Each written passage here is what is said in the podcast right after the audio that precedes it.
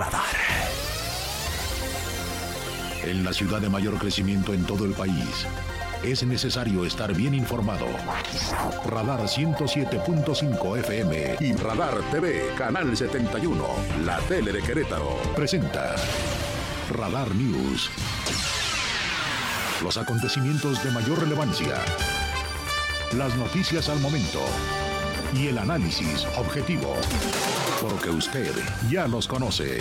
Radar News.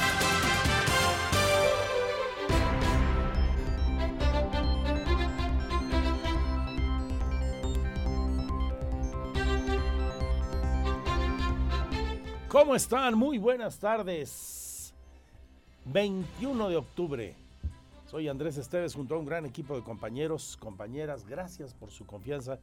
Qué bueno que nos permiten informarle como a usted le gusta, llegando con la fuerza de la verdad y sin refritos lo de hoy o lo que vendrá en las siguientes horas. Y vaya que vendrán cosas importantes, interesantes y a tomar en cuenta. Ahora sí, agárrate que vamos a trotar. Esta noche, hoy a las 11 se cierran los carriles centrales de la 5 de febrero. Mañana comienza la obra para derribar los primeros puentes de esa misma vialidad y comenzar su reingeniería de fondo. Del proceso hidráulico que se ha llevado en las laterales hasta estos días, de la obra en Sombrerete, que tendrá mucho que ver con lo de 5 de febrero, de entrada por las afectaciones de ambas obras, de cómo van a ser las cosas. Todo esto lo tendremos aquí.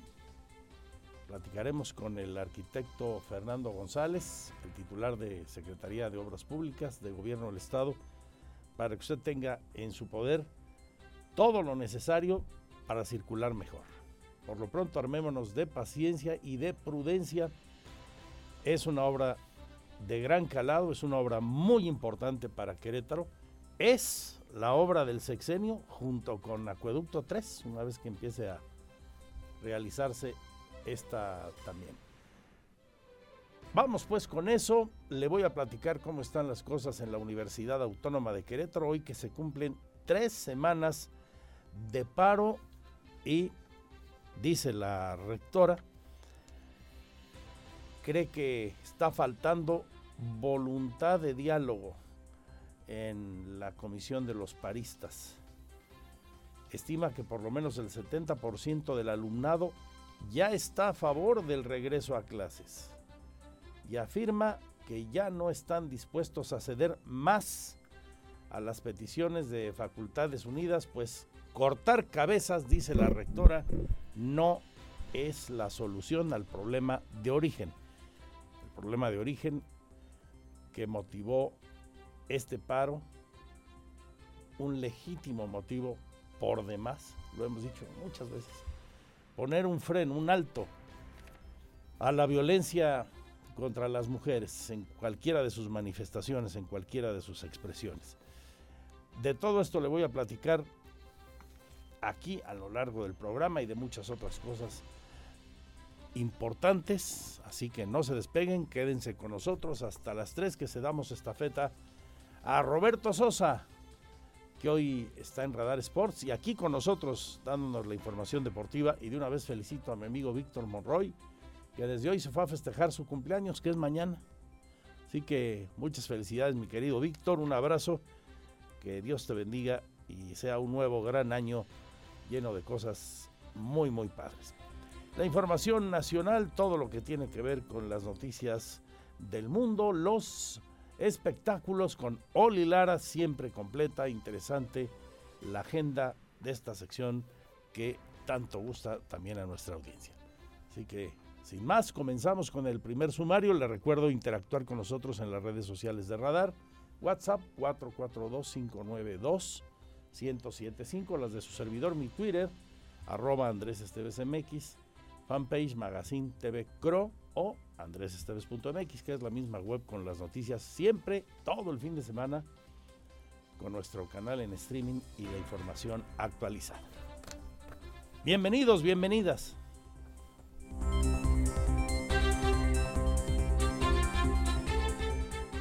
Porque siempre estamos cerca de ti. Síguenos en nuestras redes sociales.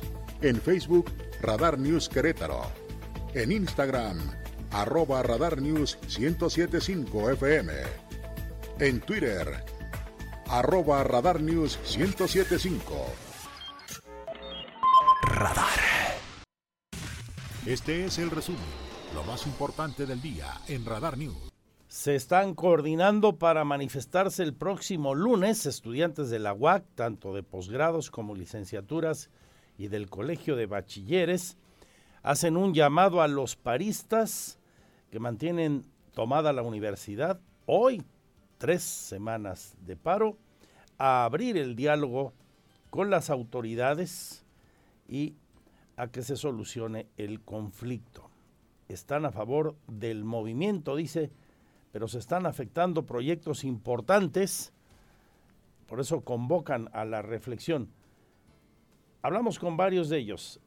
Esta chica se llama Yunen Rosas.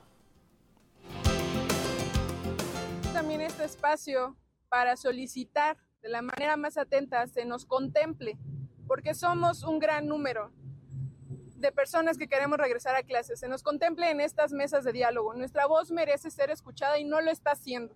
Y es lo que solicitamos. La rectora respecto de esto considera que al menos el 70% del alumnado está a favor del regreso a clases. Es Teresa García Gasca. Que al menos el 70%, 70% de lo que yo conozco. ¿eh? claro, no, no tengo el pulso numérico de todas las unidades académicas, pero yo creo que a nivel de posgrado, la mayor parte de los estudiantes de posgrado... son de posgrado? 2.500, 2.800. Doctores, y una de esas, ellos ahora eh, dicen, no, pues eh, queremos que la rectora presente su renuncia o separación del cargo. O sea, y estarían dispuestos a ceder a más, pues no, no decir ocurrencias, pero más peticiones. No, ya, ya dije que no, Alex ya dije que no, podemos jugar a, ver qué más se nos ocurre, porque para eso, para eso hay momentos en cada uno de estos movimientos. Hay momentos en donde estalla el movimiento, en donde se bajan las intenciones, en donde se pone eh, sobre la mesa las demandas específicas. Las demandas eran muy claras desde el principio. Si se trata de venir a cortar cabezas, entonces nunca vamos a acabar. Y yo creo que tenemos todos y todas la mejor disposición de seguir adelante. Veamos qué pasa en las siguientes horas, si hay una respuesta por parte del Comité de Redacción de Facultades Unidas, que está por enviar oficialmente su pliego petitorio, como le hemos venido platicando aquí. Estuvimos en entrevista con ellos a media semana y nos hacían ese comentario, daban ese criterio a toda esta, la más importante audiencia del centro del país. Sigo con más de educación, pero cambiamos de tema. La universidad y la UCB, la Unidad de los Servicios para la Educación Básica del Estado de Querétaro, firman convenio para la atención al bullying en las escuelas. Habla el titular de UCB, que el maestro y ex rector Raúl Iturralde Olvera. Sí, estamos trabajando con, diferentes em, dependencias gubernamentales. Em, Hemos ya firmado un convenio con la Universidad Autónoma de Querétaro para dar eh, asesoría, apoyo a la, salud, socioemocional de, estos niños que se ven afectados. Estamos por firmar un convenio con el DIF. Con los derechos humanos también ya ah, hemos avanzado, pero básicamente lo que ellos están haciendo es asesorarnos muy, pero muy importante que se actúe, imperativo para combatir el bullying. Ha habido casos ya extremos de bullying en escuelas de Querétaro. Recordar en un preescolar donde hubo una denuncia de violación equiparada a un niño de preescolar, el caso del chico que fue quemado en una secundaria acá por el salitre, en fin. Y esos son dos ejemplos extremos. ¿Cuántos casos de bullying que afectan el rendimiento y la salud emocional de las personas se siguen presentando, hay que hacer lo necesario. Aquí el anuncio de Iturralde. En otros temas de salud ahora. Ya tiene Querétaro vacuna contra la tuberculosis. Habla la secretaria del ramo, Martina Pérez Rendón. Eh, invitando a la, población, a los responsables de, menores de 6 años que se acerquen para poder completar los esquemas. Eh, una vacuna que, que fue incluso también compartido por ustedes esta situación, la vacuna contra la tuberculosis, ya la tenemos.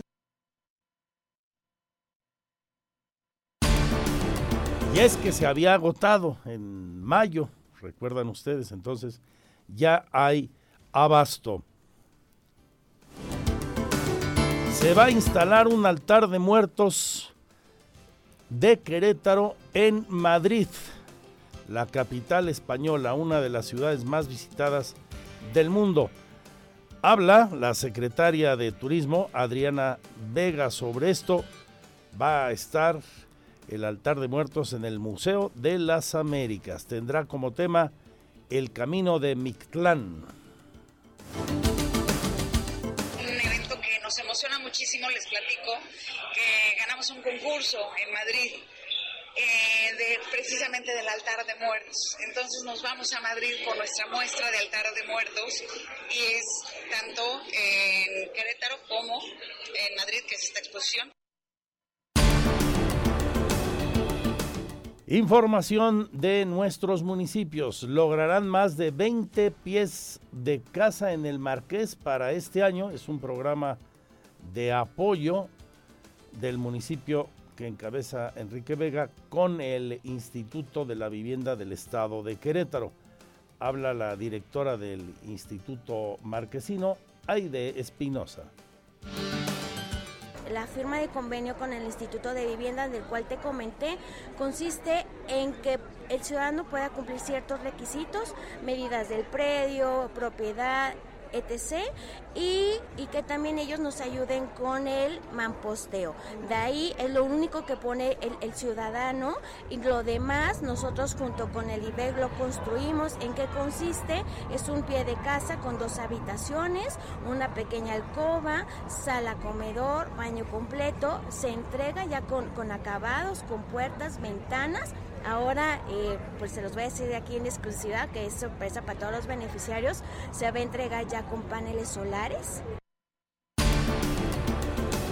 Solicitará el gobierno de Querétaro a través de su Secretaría de Desarrollo Agropecuario al gobierno federal reabra los programas concurrentes para los 18 municipios en el estado.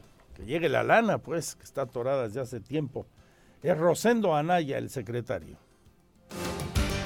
este año 2023 nosotros volvemos nuevamente, como lo hicimos el año anterior, a hacer la petición para que se incorporen directamente recursos eh, que hagan como eh, una combinación entre Estado, municipios, eh, federación y productores. Pero bueno, pues esperamos en un momento dado que haya. En este momento todavía no lo podemos determinar porque eso es hasta que se apruebe directamente ya el presupuesto de la, de la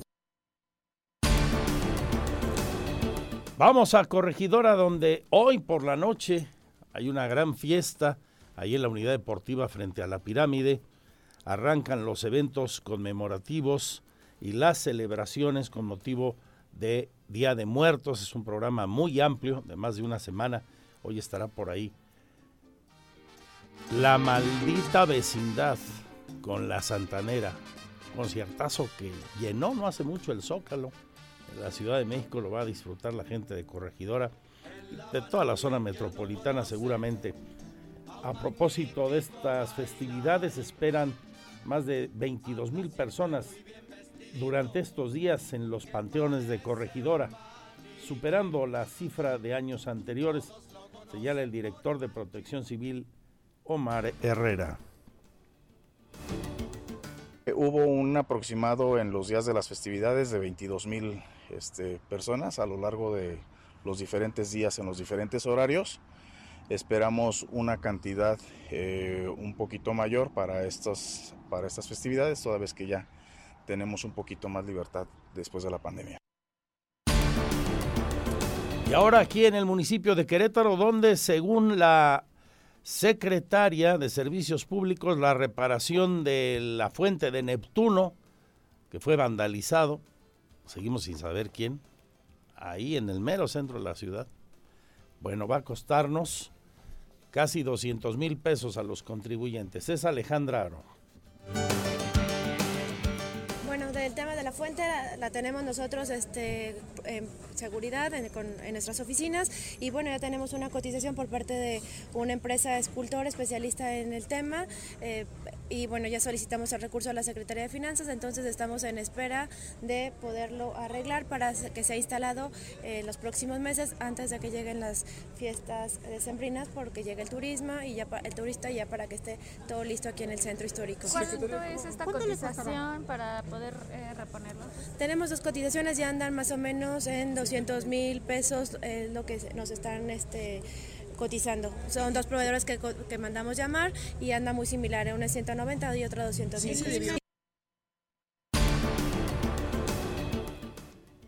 En la página de sucesos a destacar que no hay actualizaciones, pero sí inconsistencias en el caso de la joven Salma Areli, esta chica que desapareció el 11 de mayo y luego fue encontrada el día 13 de ese mes en el Parque Querétaro 2000 por un presunto suicidio, de acuerdo a la versión de la Fiscalía.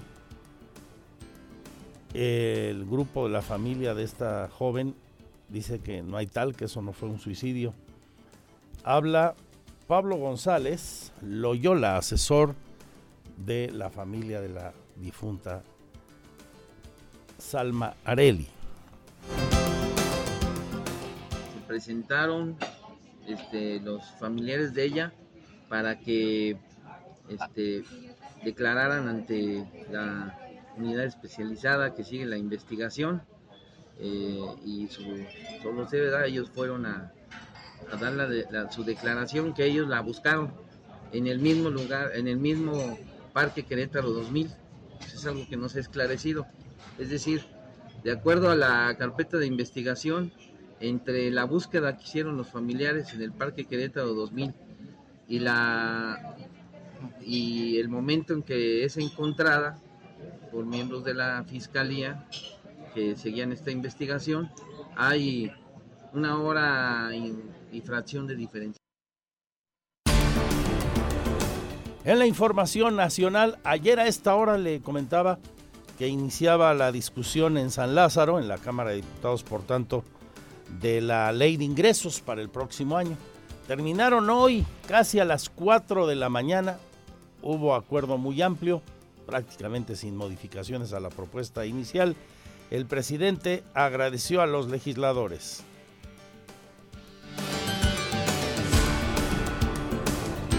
Todo esto y mucho más hasta las 3. Gracias por su confianza. No se vayan. Lo sé, aquí estarán con este gran colectivo de la información. Bienvenidos, bienvenidas. Mi Twitter arroba Andrés Esteves MX.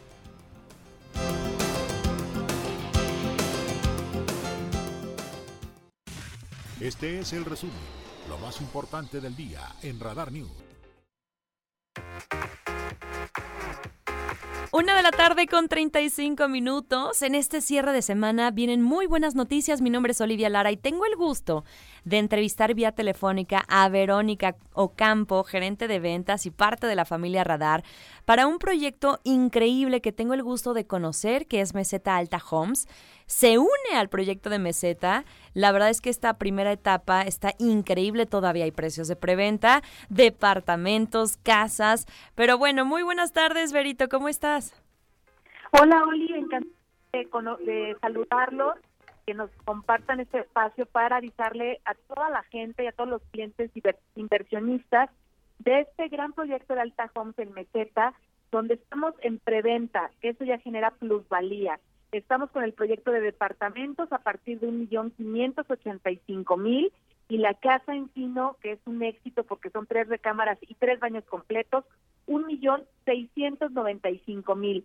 Es el momento de invertir, Oli. Estamos cerrando el año, los bancos mantienen tasas de interés, es el mejor momento para buscar tu independencia. Tienes toda la razón, Vero, pero además me gustaría muchísimo que compartieras eh, justamente las medidas, las distribuciones que tiene cada uno de los modelos, porque usted se va a sorprender, no es un departamento cualquiera, no es una casa cualquiera, y además están totalmente equipadas. Si de por sí el precio preventa vale muchísimo la pena, escuche usted lo que representa esta gran oportunidad de Meseta Alta Homes. Así es, tenemos esta casa que les mencionaba en un terreno de 78-75, una construcción de casi 95 metros cuadrados, tres recámaras, dos baños, tres baños completos, ya me estoy confundiendo de la emoción, tres recámaras, tres baños completos, una recámara en la planta baja con el baño completo, totalmente equipadas, como decías, el sello de Alta Homes en estos temas, y el departamento que son casi 82 metros cuadrados, Oli, dos recámaras y dos baños completos. ¿Qué departamento te ofrece eso en la zona? No lo van a encontrar. Justamente hablando de la zona, Vero, cuéntanos en dónde se ubican. Es un lugar en donde, bueno, han tenido un desarrollo impresionante que te conecta a diferentes lugares, en donde ya hay escuelas, por supuesto, hay plazas comerciales y es una vialidad, pues justo eso, muy libre, que te puede conectar en minutos y estás lejos del tráfico, del ruido. Eh, se respira totalmente otro aire en Meseta Alta Homes.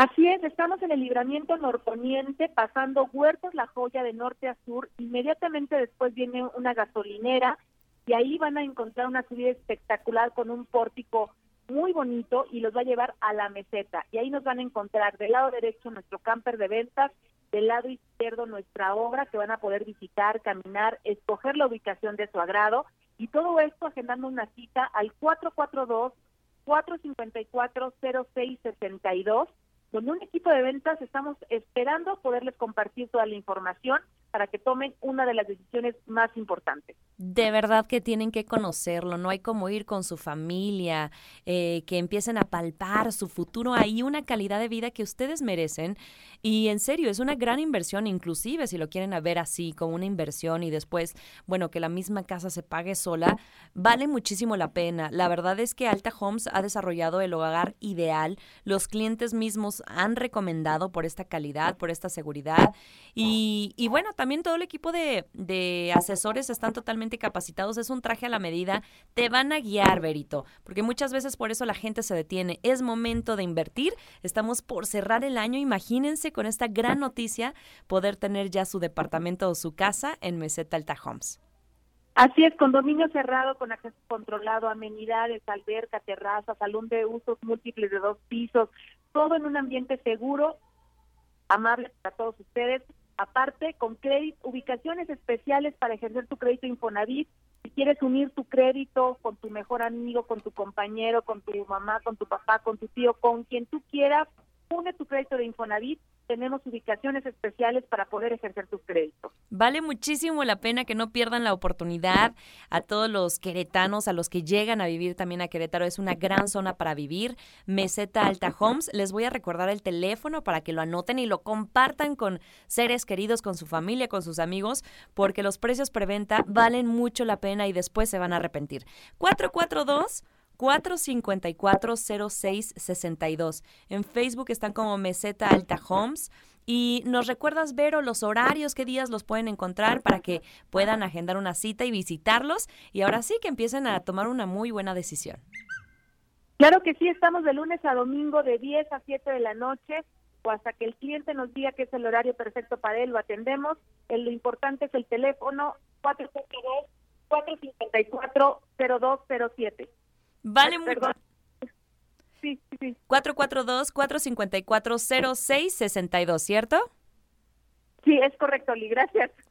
no te preocupes, Vero. Qué gusto platicar contigo y que la audiencia pueda visitarlos. No hay como estar en el lugar, enamorarse. Meseta Alta Homes es un proyecto que, bueno, te va a dar la posibilidad de independizarse. Ya es hora de buscar tu independencia, departamentos y casas totalmente equipadas y con un equipamiento de verdad acabados contemporáneos de calidad. Muchas felicidades, Vero, y esperemos verlos muy pronto allá. Claro que sí, Oli, excelente tarde y recuerden, hay que buscar la independencia, salir de dejar de con los papás, con los suegros. Busca tu independencia, que mejor con Meseta Alta Home. Precios de preventa 442-454-0662 los esperan. Tomen una muy buena decisión. Es hora de buscar su independencia. Y con esto nos vamos a ir a la pausa comercial aquí en Radar News.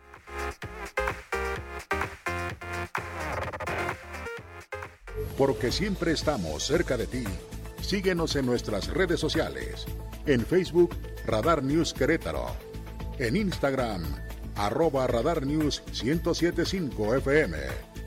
En Twitter, arroba Radar News 1075. Radar.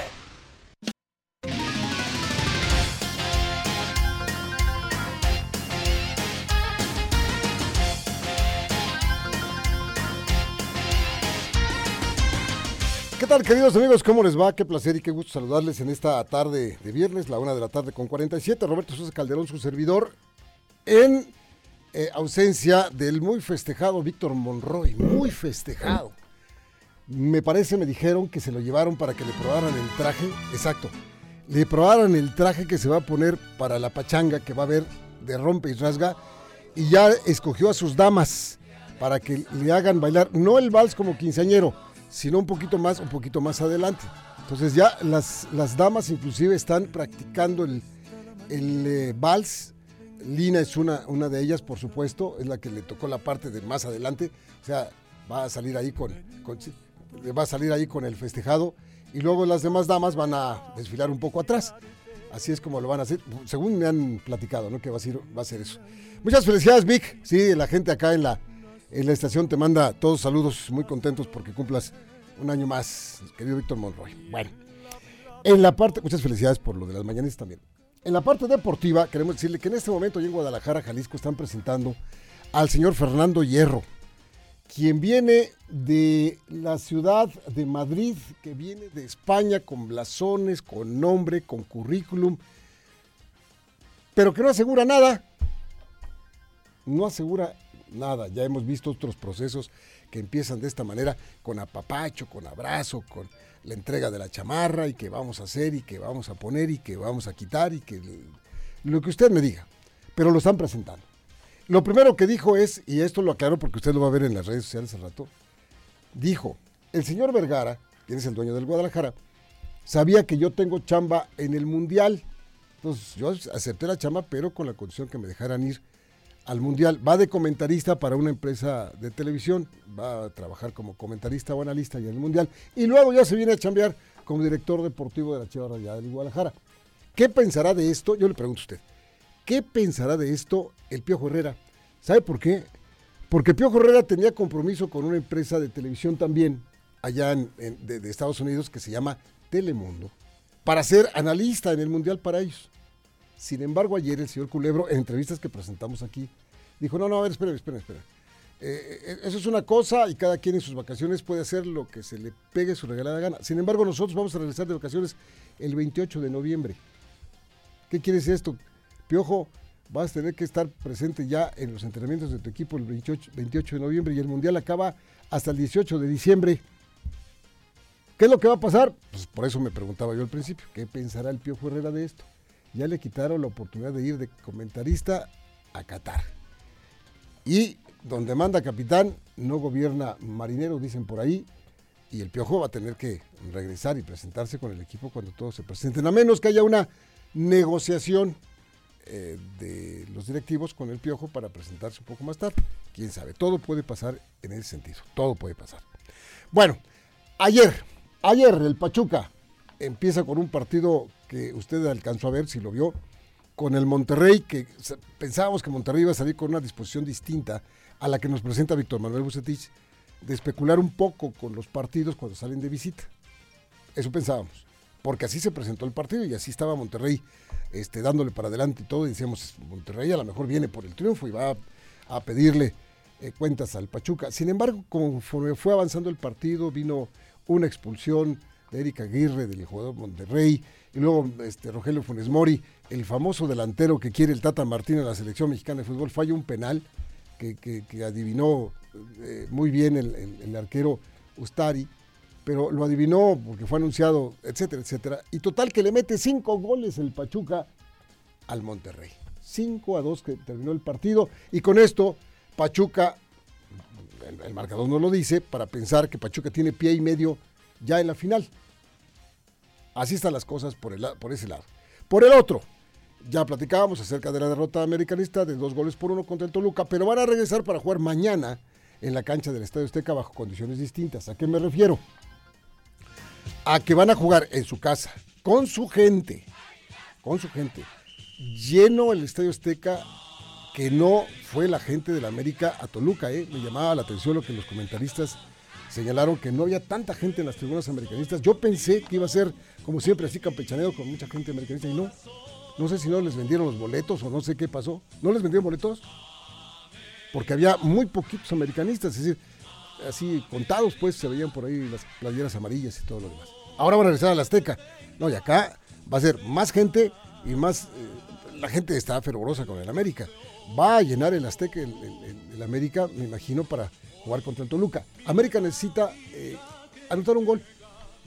América necesita un gol para que en el global se empate y con esto América está del otro lado. Van a la final. En cambio, Toluca, que volvió a dar aquellas muestras de que empieza como caballo muy fino y acaba como burro viejo, así de repente se le baja las pilas al Toluca y empieza a dar facilidades y sácate las babuchas. Me lo atoran retegacho. Sí, sí, sí. Además, por supuesto, tienen un portero que se llama eh, Volpi. Qué bárbaro, cómo está parando este arquero brasileño que usted lo conoce muy bien. Fue héroe. Aquí en Querétaro está parando muchísimo. Eso podría ser una, arma que se podría revertir y dar la vuelta. De estos dos partidos tenemos eh, a, gente que, estuvo en, en el encuentro y tiene su punto de vista. Uno de ellos, Guillermo Almada, el técnico del Pachuca, eh, que habla, este hombre siempre lo hace de manera mesurada cuando cambia el partido, pero el partido se vuelve medio loco. Señor Almada, el técnico del Pachuca. Ir a ganar, ya se lo dije en el vestuario.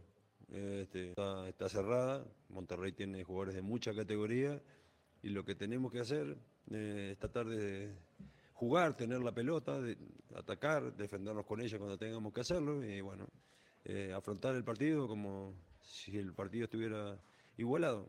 Así que no- tenemos un estilo del fútbol y de creer y no lo vamos a cambiar por un resultado, sería una equivocación de parte nuestra.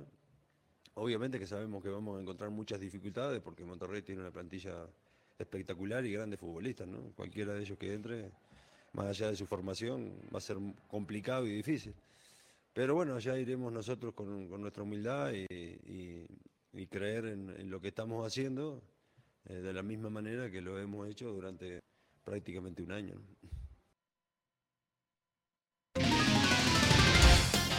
La voz de Guillermo Almada, el técnico de el Pachuca. Por otro lado, enojado, muy enojado, muy sacado de onda.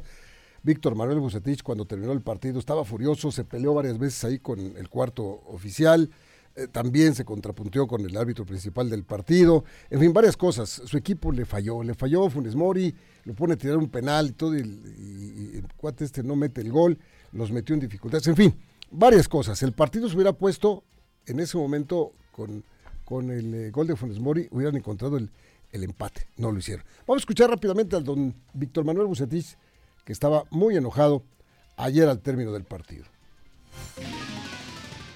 El análisis lo hacemos después con calma, ahí sacaremos conclusiones y lo platicaré internamente.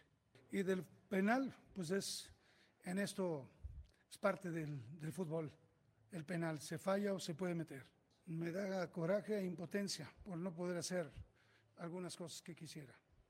Está Armando Archunde aquí, vio todo, creo que ellos son los encargados de de revisar lo que en un momento pasa dentro de lo que es el arbitraje, ellos son los que tienen que tomar la decisión de, de esa, de esa parte, ¿no?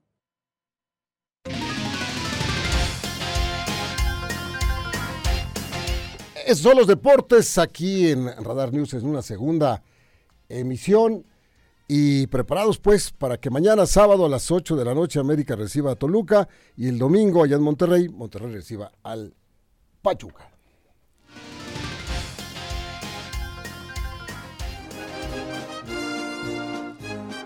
Y así, con este hermosísimo paso doble, queremos invitarle a usted que escucha nuestra estación y nos ve a través del canal 71 de la tele de Querétaro para que nos llame, por favor. Llámenos al 442-592-107.5 para que usted obtenga un pase doble. Un pase doble para entrar a la, a la arena así, bailando el paso doble y ve usted la función taurina que van a presentar allá en San Juan del Río mañana sábado a las 4 y media de la tarde con eh, toros de Espíritu Santo, cuatro novilleros de Alcurnia, como son José Alberto Ortega, Alejandro Moreno, Emiliano Robledo y Daniel Esquivel. Llámenos, simplemente diga, quiero mi pase doble para ir a, a la función taurina y nosotros con mucho gusto se los vamos a obsequiar. Recuérdelo, es mañana sábado allá en San Juan del Río, en el segundo serial novilleril, con cuatro, cuatro alternantes, cuatro novilleros, José Alberto Ortega, Alejandro Moreno, Emiliano Robledo y Daniel Esquivel. Llámenos 442-592-1075 y con mucho gusto le obsequiamos. Tenemos dos pases dobles para que usted nos llame y se vaya a festejar taurinamente el sábado.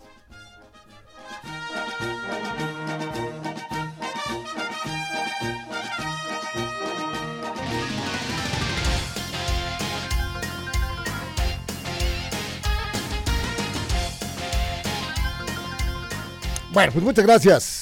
Vamos a continuar escuchando después de la pausa a don Andrés Esteves en Radar News en su segunda emisión, ahora la 1.58. Felicidades, Víctor Monroy. Porque siempre estamos cerca de ti.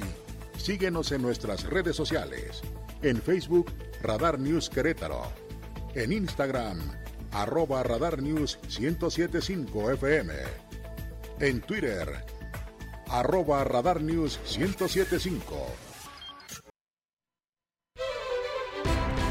Gracias por seguir con nosotros las dos con cuatro minutos de esta tarde del 21 de octubre aquí en Radar. Estamos, por tanto, a nueve horas de que se cierren los carriles centrales de la 5 de febrero. Agárrate que vamos a trotar. Y viene a partir de mañana el trabajo para desmontar los primeros cuatro puentes de esa vialidad y la obra fuerte de reingeniería en 5 de febrero, como hemos citado en repetidas ocasiones. Le agradezco mucho en este tiempo, me imagino muy ocupado, que nos atienda el arquitecto Fernando González Salinas, secretario de Obras Públicas. Fernando, ¿cómo estás? Hola Andrés, muy buenas tardes, ¿cómo estamos? Pues muy bien, gracias a Dios. Todo listo para comenzar mañana con eh, la segunda etapa, meter segunda en la 5 de febrero. Sí, sí, estamos listos. En realidad es hoy a las 11 de la noche, empezamos con el protocolo de cierre eh, de toda la vialidad y a las, eh, yo creo que a las doce y media, 12 de la noche ya de, o media hora ya del año, de- del día que viene, del día 22, empezamos a, meter maquinaria para poder hacer el retiro de carpetas asfálticas y, a las cuatro horas que termine el proceso más o menos. Empezamos a picar encima de los este, puentes y de la rampa. Al mismo tiempo estaremos haciendo los retornos provisionales para la gente que vaya de eh, vialidades transversales en sentidos eh, direccionales. Y este y aparte Andrés eh, aprovechando este hay mucha gente que piensa que vamos a cerrar la totalidad de la vialidad.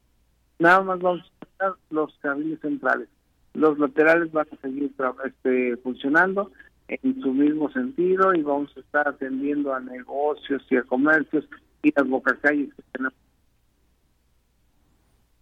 Bien, eh, como comentábamos hace un momento, justo a las 11 el cierre, es entonces un hecho está totalmente libre eh, la 5 de febrero en sus laterales para ser utilizadas.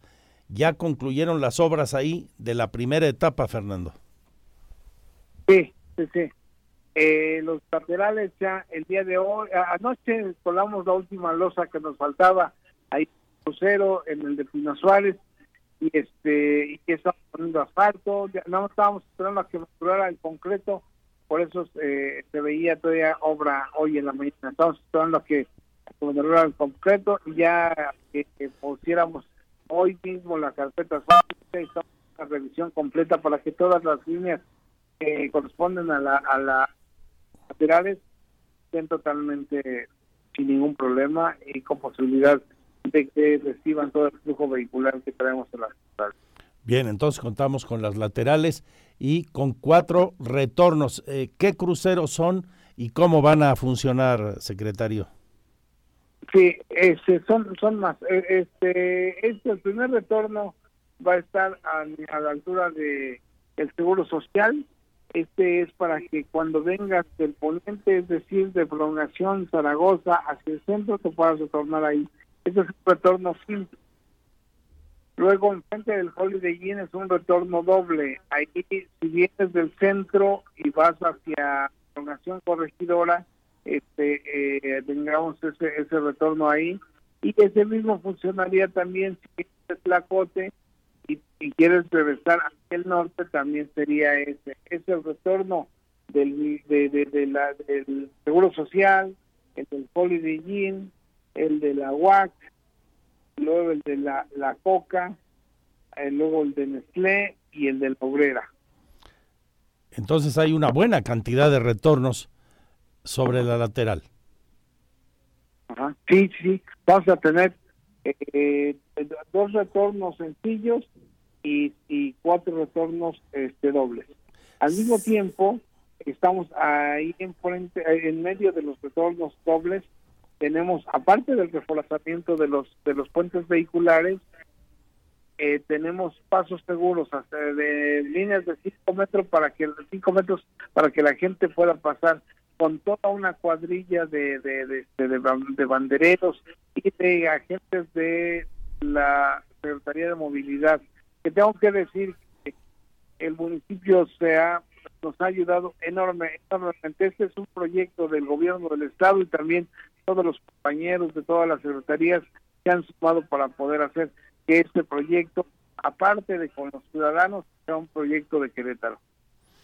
Sin duda, una de las grandes obras del sexenio, decía yo al comenzar, junto con lo que será en su momento el Acueducto 3, una obra fundamental en el desarrollo de esta administración. Fernando. Sí, sí, sí, por supuesto. Este, este proyecto lo hemos comentado de que está internacionalizado totalmente y lo que queremos es eh, darle valor.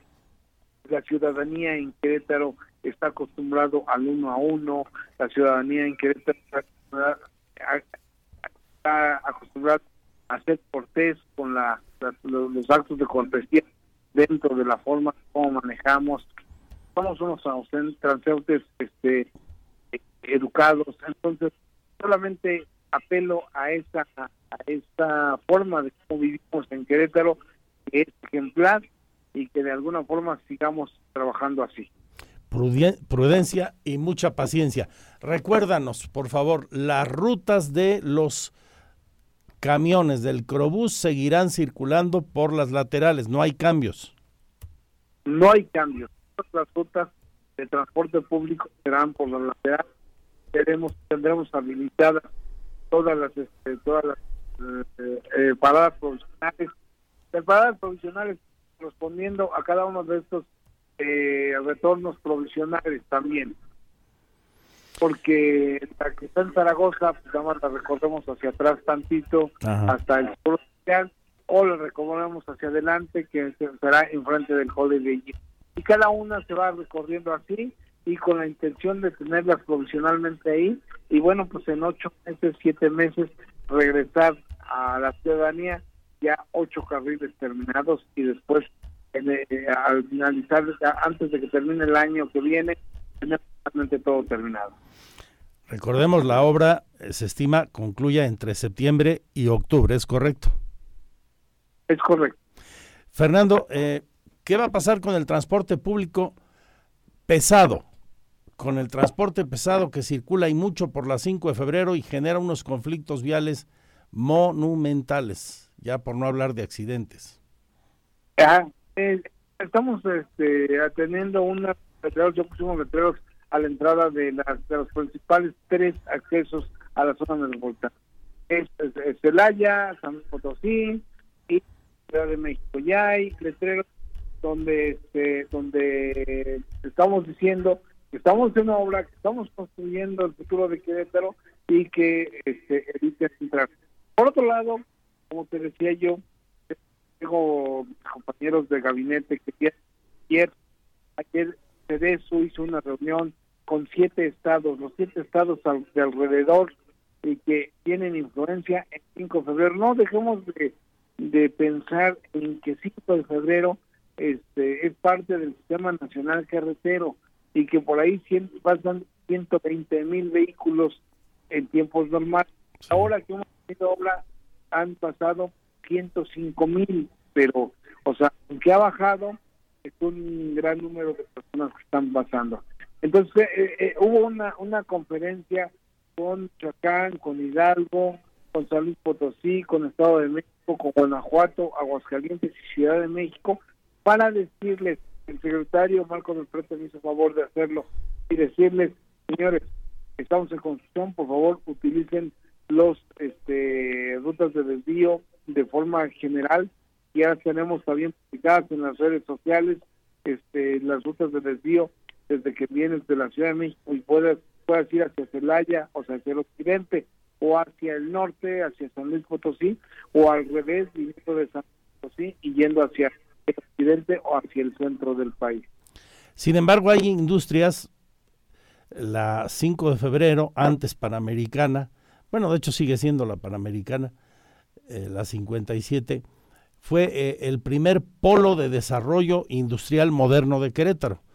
Y ahí hoy hay muchas empresas, pienso en varias, Nestlé o algunas que tendrán que entrar por ahí, Kellogg's. ¿Qué va a pasar con ellos? ¿Se les va a limitar el acceso a ciertos horarios o podrán entrar a la hora que quieran? No. Este, estamos, eh, precisamente está trabajando entre las ustedes con, eh, eh, con estas empresas y de forma personal yo los he atendido, ¿eh? O sea, por ejemplo, Coca-Cola. Coca-Cola nos le, dijimos, a ver, vamos a tener este protocolo. Ellos dicen, a ver, no tengo problema, yo puedo entrar por la parte de atrás. Casi todos tienen acceso por la parte de atrás y los que no tienen acceso por la parte de atrás, todo el tiempo vamos a estar eh, gravitando con la, este, con la lateral abierta para que podamos estar este, eh, circulando sin ningún problema. Sí. Muy bien. Oye, ¿qué eh, avance trae la obra del puente acá sobre Sombrerete en Bernardo Quintana? Que será una vialidad que, a no dudarlo, como el anillo vial Fray Junípero y algunas más, van a ver aumentada de forma significativa el flujo vehicular con motivo de la obra de 5 de febrero. ¿Qué nos dices, Fer? Sí, mira, tenemos dos obras que, nos tenemos que tener terminadas muy pronto para que también se integren a un a una opción de cómo resolver esta situación. Es el, el, puente de que vamos a un 97% de avance. En este año pretendemos terminarlo, así como el, el, viaducto de allá de Santa Bárbara. Este, Santa Bárbara también lo tendremos que tener terminado en este año y se tiene que incorporar a todos a resolver absolutamente todos los problemas que tenemos hoy por hoy. Perdón en, en el en, en, todo el contexto de la zona metropolitana y que no tengamos ningún problema Bien, entonces esos dos eh, puentes distribuidores, el de Santa Bárbara y el de aquí de Sombrerete sobre Bernardo Quintana, quedarán concluidos este año. ¿Alguna recomendación que quieras hacernos o precisión que no te haya preguntado y sea útil para nuestra audiencia, secretario? Este, eh, muchísimas gracias, Andrés. Fíjate que, como siempre, mm, mi más profundo agradecimiento porque en este trabajo eh, que hicimos ya eh, este vamos a, estamos este pasando una una un, un, tiempo muy especial porque durante tres meses y, eh, y medio llevamos una obra en términos reales eh, ahí hay algunos videos este que hemos qué es lo que hemos logrado en tres meses y medio y que vean que ha valido la pena eh, toda, todo el esfuerzo que ha hecho la ciudadanía. Salir con tiempo, utilizar rutas alternas y ser cortés para, para podernos este, circular a través de toda la zona metropolitana, hacer viajes razonados y bueno, pues hacer el reconocimiento total hacia la ciudadanía. Es en serio, tenemos una ciudadanía de 100 para poder este, hacer ese tipo de trabajos nos lleven a Querétaro otra vez a posicionarnos a un excelente lugar. Muy bien, secretario, pues te agradezco mucho y te vamos a molestar con frecuencia, eh, cosa que mucho agradecemos, nos atiendas para compartirle a la ciudadanía todo aquello de lo que deba saber y por supuesto información vial que en todos los espacios damos para avisarle a la gente dónde hay más conflictos, dónde podemos circular mejor. Gracias, arquitecto. Te mando un abrazo, Fernando. Andrés, muchísimas gracias. Muchísimas gracias. Estamos en todas las redes oficiales de SOC, de GEC. Eh, por favor, ahí hay que ver este, cualquier modificación o cualquier cosa y estoy para servirte como si. ¿Nos la repites porque se perdió un poquito tu voz? Es, es eh, en, en, las redes sociales que tiene, tenemos oficiales de SDOP y de Gobierno del Estado de Querétaro. CEDUOP, que es la Secretaría a tu cargo, y el Gobierno del Estado. Gracias, buenas tardes. Buenas tardes, hasta luego. Prudencia, paciencia, tolerancia, mucho té, Dalai, corazón grande, abierto, así, bonito, para llevarla mejor. Que como dijo el gobernador, va a haber momentos en que la ciudad se pueda colapsar. Son vialidades primarias las que se van a afectar, no solo las 5 de febrero, el efecto que tendrá transversal esa obra. Luego entonces, modificar nuestros hábitos es la primera recomendación que hemos venido haciendo desde hace tiempo aquí en este espacio donde tengo el privilegio de servirle. Y lo que acabamos de comentar. Tenemos mucho más, más de movilidad también, las 2 con 19. ¿Y cómo van las cosas en la UAC que hoy cumple tres semanas en paro?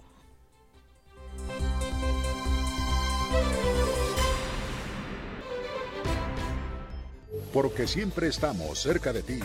Síguenos en nuestras redes sociales. En Facebook, Radar News Querétaro. En Instagram, arroba Radar News 1075 FM en Twitter, arroba Radar News 1075. Radar.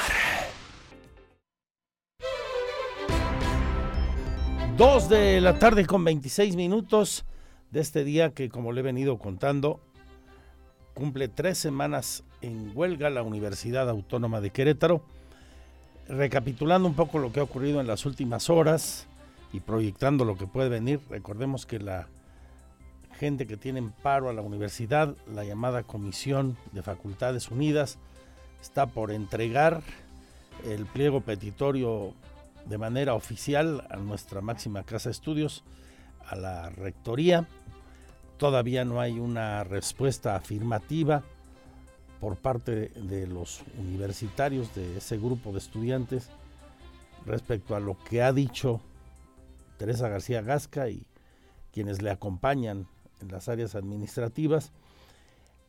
Desgraciadamente esta semana no avanzaron mucho las negociaciones, se abrió una puerta a la negociación con un encuentro que tuvieron a media semana en la Facultad de Medicina, pero a la convocatoria de la rectora para abrir unas mesas, para entregar ahí, aportar pruebas que puedan estudiar en la Comisión de Derechos Humanos de la Universidad a cargo de Bernardo Romero respecto de las cuatro personas de las que están pidiendo su destitución, pues no hubo, no hubo presencia de la comisión y el asunto se ha dilatado toda la semana. Hoy eh, la rectora ha, ha vuelto a hablar del asunto y ya también un grupo de estudiantes se presentaron en el Jardín Guerrero al mediodía un grupo de aproximadamente 15 personas que ofrecieron una rueda de prensa para señalar que ellos quieren ya el regreso a clases, que están de acuerdo con el movimiento en su origen, pero que ya hay una afectación importante a la vida académica de la UAC y puede ser peor porque además están detenidos, dicen ellas, dicen ellos, proyectos e investigaciones importantes, por ejemplo, algunos que desarrollan ante entidades como el CONACIT han dicho, y la rueda de prensa fue para expresar esto y convocar a una manifestación el lunes en el Jardín Guerrero también a las 5 de la tarde. Alejandro Payán estuvo con ellos. Estudiantes de posgrado, licenciatura y bachilleres de la UAC hicieron el llamado a los estudiantes paristas que mantienen tomada la universidad a levantar el paro y abrir el diálogo con las autoridades universitarias. Además, convocaron una marcha pacífica a favor de regreso a clases el próximo lunes a las 5 de la tarde en el Jardín Guerrero. Habla Yuruen Rosas, estudiante de la licenciatura de Químico Farmacobiólogo. Somos un grupo de estudiantes de la Universidad Autónoma de Querétaro, eh, desde posgrado, licenciatura y bachilleres. Nos hemos encargado de juntarnos, de agruparnos, teniendo esta idea de que no estamos en contra de los ideales del paro. Mas, sin embargo, la forma en la que este se ha llevado a cabo no se nos ha consultado del todo, no ha llegado la información a toda la comunidad estudiantil como hubiéramos esperado. Eh, y esto de tener las puertas cerradas de la universidad nos está trayendo muchas consecuencias negativas, ¿no? Eh, un claro ejemplo es posgrado, quien es quien se ve más afectado a, estas puertas cerradas. Tengo aquí a, mi compañera Dulce, quien les puede compartir un poquito más del tema. Reconocieron que están a favor del movimiento que busca la igualdad de derechos y que se acabe con el acoso, pero también están afectando los proyectos ante el CONACID y piden ser tomados en cuenta en la toma de decisiones sobre las instalaciones universitarias que están tomadas desde hace tres semanas. Para Grupo Radar, Alejandro Payán. Y en otro sitio platicó también mi compañero Payán con la rectora, ofreció una rueda de prensa y ella da a conocer que hay al menos un 70% de estudiantes de la UAC que quieren regresar a clases. El alumnado quiere volver, dice, y sigue señalando que la postura de la universidad, de las autoridades, de la UAC es la de no cortar cabezas si no hay los elementos suficientes. No es el cortar cabezas la solución al problema de origen, según la rectora. La rectora de la UAC, Teresa García Gasca, estimó que por lo menos el 70% del alumnado en la UAC está a favor del regreso a clases y afirmó que ya no están dispuestos a ceder a más peticiones del Comité de las Facultades Unidas, pues cortar cabezas no es la solución al problema de origen. Que al menos el 70%, 70%, de lo que yo conozco, ¿eh? claro, no, no tengo el pulso numérico de todas las unidades académicas, pero yo creo que a nivel de posgrado, la mayor parte de los estudiantes de posgrado. son de posgrado? 2.500, 2.800. O sea, y estaría dispuestos a ceder a más, eh, pues no, no decir ocurrencias, pero más peticiones. No, ya, ya dije que no, Alex. Ya dije que no, no podemos jugar a, a, a ver qué más se nos ocurre. Porque para eso, para eso hay momentos en cada uno de estos movimientos. Hay momentos en donde estalla el movimiento, en donde se bajan las intenciones, en donde se pone eh, sobre la mesa las demandas específicas. Las demandas eran muy claras desde el principio. Si se trata de venir a cortar cabezas, entonces nunca vamos a acabar. Y yo creo que tenemos todos y todas la mejor disposición de seguir adelante. La académica indicó además que hace votos por regresar a las clases lo antes posible, por lo que se mantendrán abiertos al diálogo y a atender todas las peticiones que ya se han formulado a través de redes sociales de parte de la Comisión Redactora del Pliego Petitorio de las Facultades Unidas de la UAC. Para Grupo Radar, Alejandro Payán. Gracias Alejandro. Quedamos al pendiente de las expresiones de todas las partes que están involucradas en este conflicto y como hoy que se suma un grupo más que pide el regreso a clases. A todos se les escucha aquí. Dos con treinta y tres minutos. Vuelvo con más.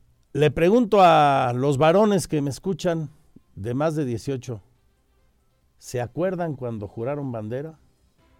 Cuando fueron sorteados para marchar o no, para hacer el servicio militar. Qué emoción, ¿verdad? Y qué orgullo jurar bandera. Hoy, lo hicieron 108 jóvenes del Servicio Militar Nacional en la 17 Zona Militar, allá en San Antonio de la Punta. 108 jóvenes conscriptos que integran el tercer escalón de adiestramiento 2022. En este marco, el capitán primero Zapador, José Jesús Esteban Peralta, comandante de la 17 Zona Militar, la nuestra, habló de la necesidad de defender a nuestro país, de refrendar nuestros compromisos con la patria. De las enseñanzas de sus instructores, hagan suyos los valores y virtudes. Busquen la perfección en las nuevas habilidades y empleenlas de forma responsable en la vida cotidiana. El México que todos queremos necesita de, de ustedes jóvenes, emprendedores, propositivos y comprometidos dispuestos a contribuir en su construcción. La patria confía en que sus jóvenes pondrán toda su energía, su talento y su esfuerzo para cumplir con su compromiso con México. Porque siempre estamos cerca de ti. Síguenos en nuestras redes sociales. En Facebook, Radar News Querétaro. En Instagram, arroba Radar News 1075 FM. En Twitter, arroba Radar News 1075.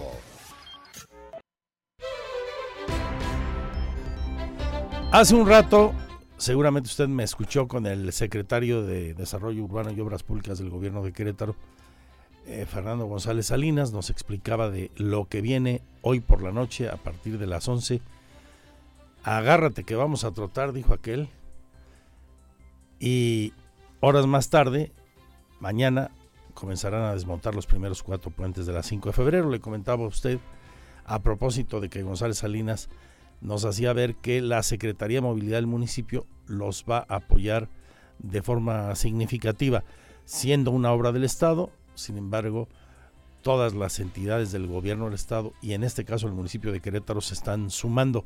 Por eso le agradezco mucho que esté aquí al secretario de Movilidad, Rodrigo Vega Maestre. Rodrigo, ¿cómo te va? Muy bien, Andrés, muchas gracias Aquí a órdenes. Tú también estás más nervioso que, Que perro en columpio. perro en columpio.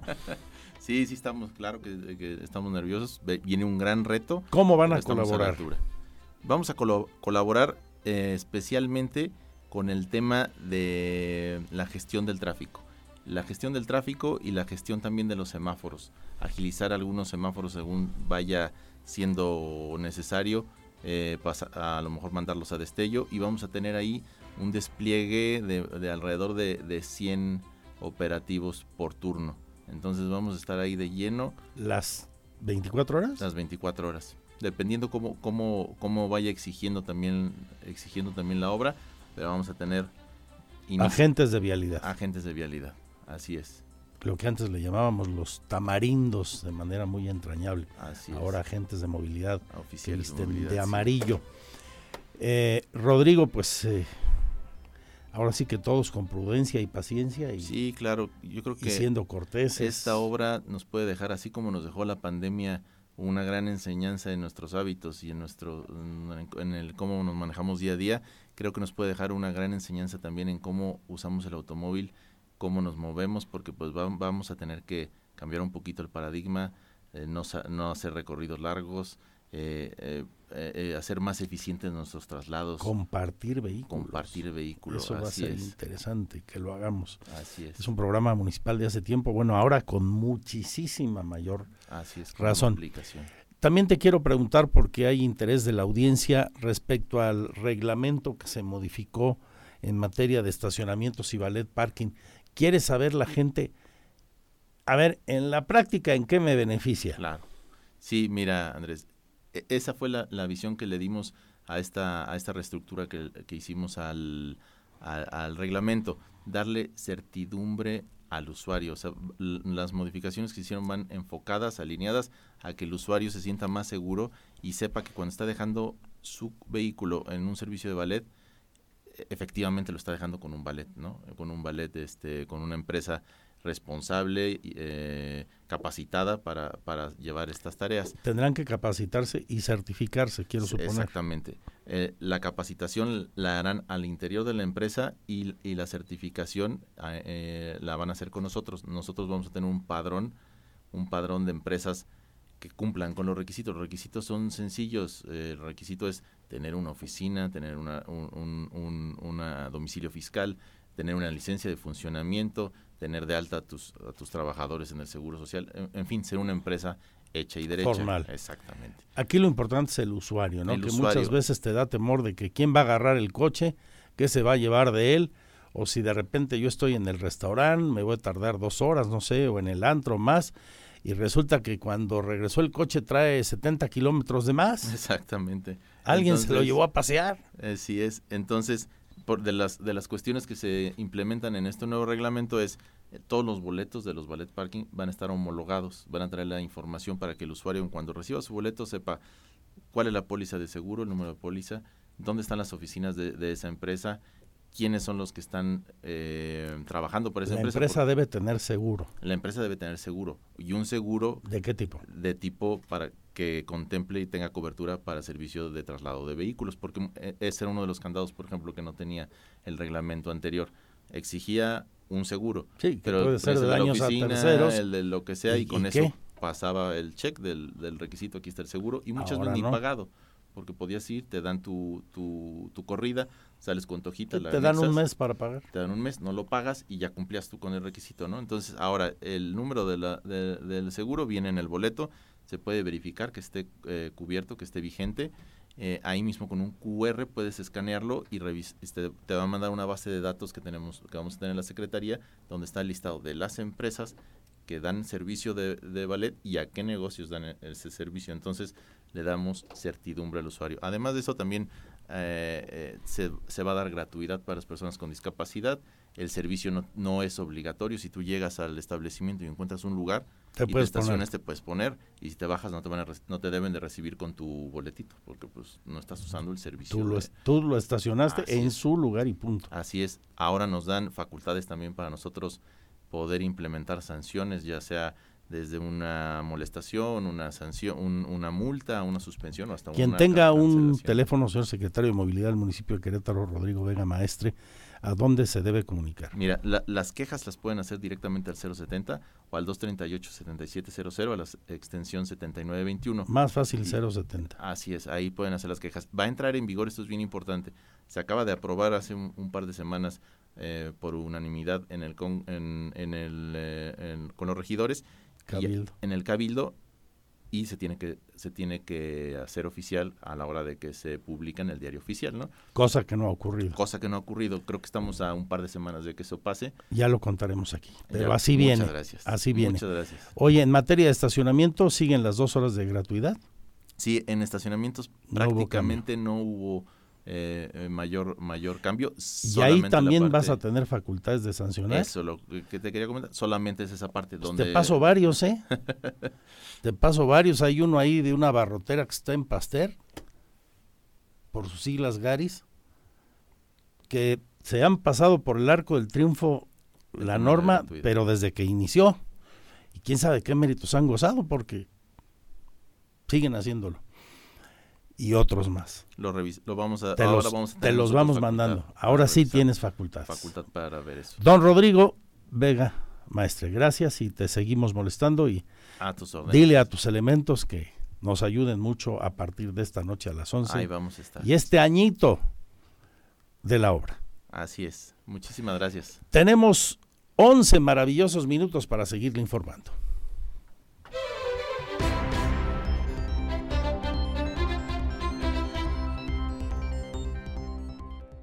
Porque siempre estamos cerca de ti. Síguenos en nuestras redes sociales. En Facebook, Radar News Querétaro. En Instagram, arroba Radar News 1075 FM. En Twitter, arroba Radar News 1075.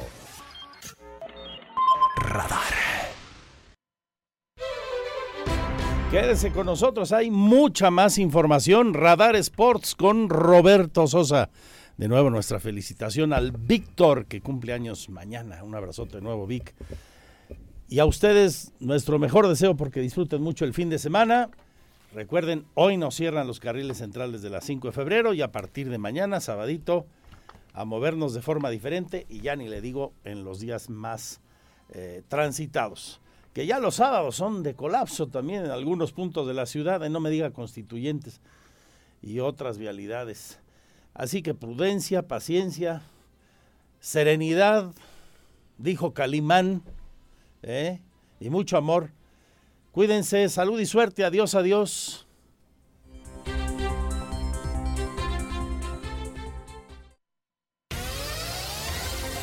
Ahora está usted bien informado. Radar News